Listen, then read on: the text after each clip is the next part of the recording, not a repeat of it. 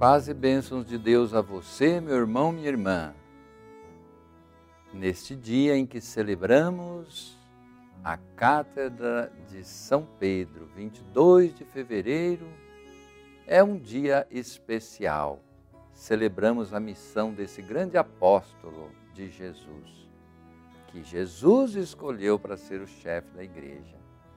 Sou Dom Pedro, bispo diocesano de Santo André, e te convido para meditar comigo, nesse dia, o Evangelho de Mateus, capítulo 16, versículos de 13 a 19.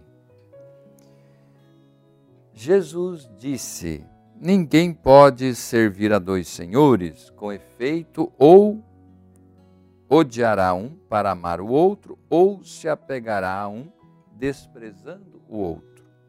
Não podeis servir a Deus e ao dinheiro. Os fariseus, amigos do dinheiro, ouviam tudo isso e zombavam de Jesus. Então ele lhes disse: Vós gostais de aparecer justos diante dos homens, mas Deus conhece vosso coração. Com efeito, o que é sublime para os homens é abominável para Deus.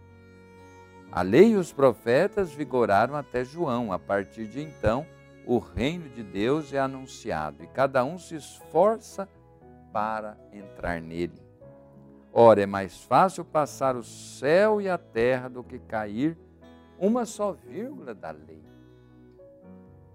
Todo o que repudia a lei de Deus não entra no reino.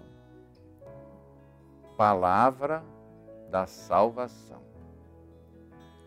Meus irmãos e irmãs, cátedra é o símbolo da autoridade do ensinamento, do magistério, do bispo. Cátedra é a cadeira.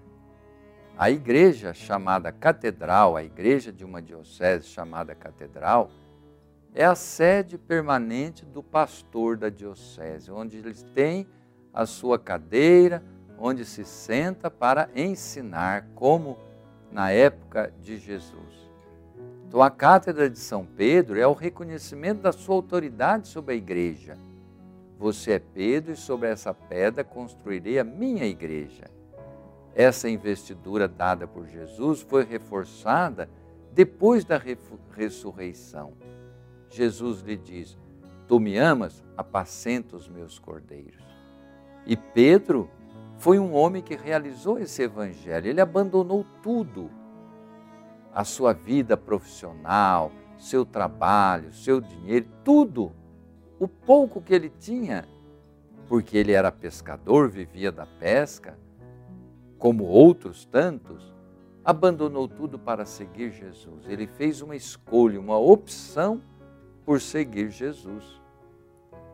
E então, Jesus fez dele aquele que é na igreja o representante do próprio Jesus.